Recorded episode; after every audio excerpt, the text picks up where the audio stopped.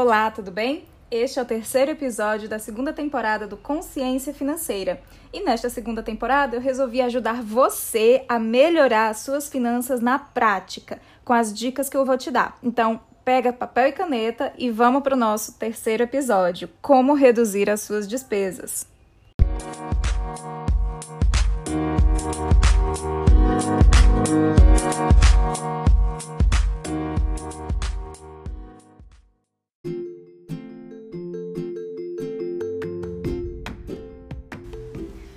Olha só, o que é mais importante você ter em mente agora, nesse momento, é exatamente quais são as suas principais despesas.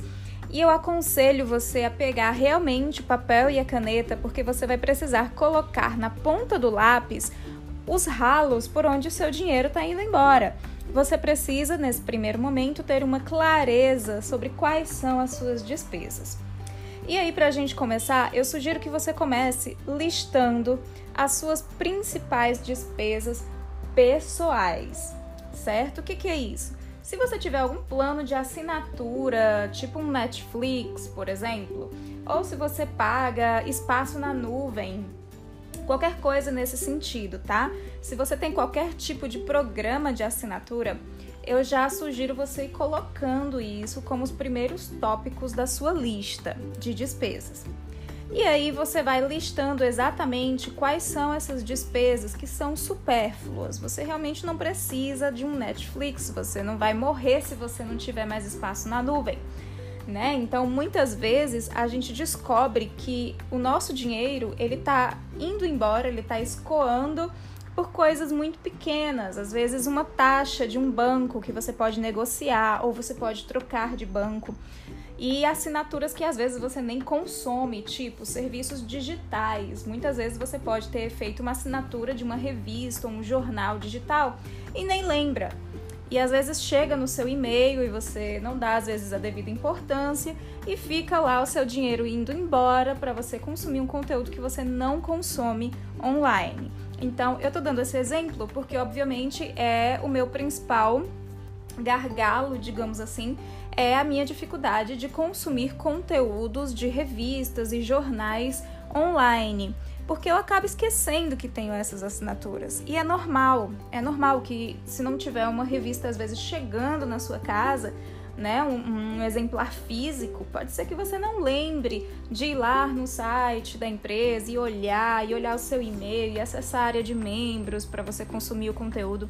Então, olha só, fica bem atento ou atenta a isso, porque você pode sim ter alguns serviços de assinatura que são completamente supérfluos na sua vida, que às vezes você acaba nem consumindo de fato e esses serviços que você contratou e o teu dinheiro pode estar indo pelo ralo por causa desses seus planos de assinatura.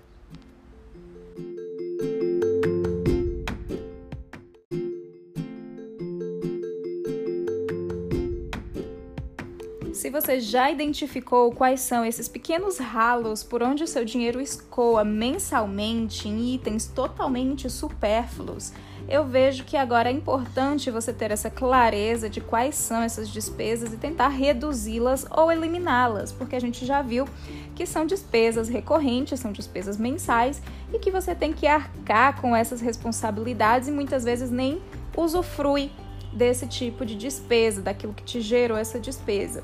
Então, é interessante que agora, com essa clareza, você pense em estratégias para reduzir ou eliminar completamente essas despesas recorrentes. O que você pode fazer? Você pode tentar negociar com o seu cartão de crédito uma anuidade, você pode procurar um banco digital ou até mesmo pedir algum tipo de benefício a mais no seu banco, por exemplo, que justifique a taxa que você está pagando. Então, nem tudo é redução, você pode até tentar acrescentar algum outro serviço ao valor que você já paga. Isso é muito fácil de você fazer, por exemplo, quando você pensa no seu serviço de telefonia. Se você tem um pacote de dados, se você utiliza alguns recursos e aí eles vão todos dentro daquela sua conta, é, essa é uma despesa mensal. E o que você pode tentar fazer? Você pode ligar para a sua operadora e tentar negociar o valor desse, dessa sua despesa com, com telefone, com internet, enfim. E se você não conseguir negociar para baixar o preço, você pode tentar é, solicitar o acréscimo de outros serviços ou de um pacote de dados um pouco maior, enfim, uma, um outro benefício que justifique o valor que você já paga. E essa é uma das formas de você fazer, certo? A redução das suas despesas. Mas o que, que é importante? A gente ter em mente agora que nem todas as despesas elas podem ser eliminadas. E esse é o caso das suas despesas fixas. Você tem aquela despesa, ela é recorrente, todo mês ela vem, mas você praticamente não pode viver sem ela. Eu vou te dar um outro exemplo. Uma despesa fixa pode se referir a uma conta de água ou de luz, ou até mesmo seus impostos. Você não tem como se esquivar disso. Você precisa realmente pagar as suas contas. Esses são débitos, despesas que você vai ter que não te acrescentam em absolutamente nada, mas que são extremamente necessários. É obrigatório muitas vezes você pagar essa despesa. Então é importante que você tenha em mente, tenha essa clareza de que existem algumas despesas que não são supérfluas e que é natural que todo mundo tenha esse tipo de despesa.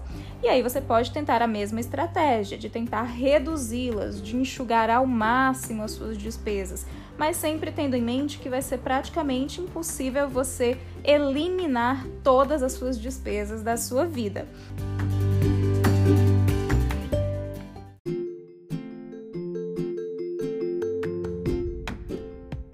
Bem, agora que você já tem a clareza de quais são as suas despesas, você já consegue dividi-las entre necessárias e obrigatórias e as despesas que são supérfluas.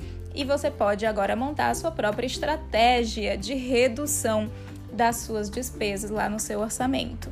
E eu espero que você tenha tido também a visão, a partir dessa lista que você acabou de fazer, de quantas saídas você tem para o seu dinheiro boa parte das pessoas tem apenas uma única entrada para o dinheiro, uma única fonte de receita, e que em geral é um salário fixo.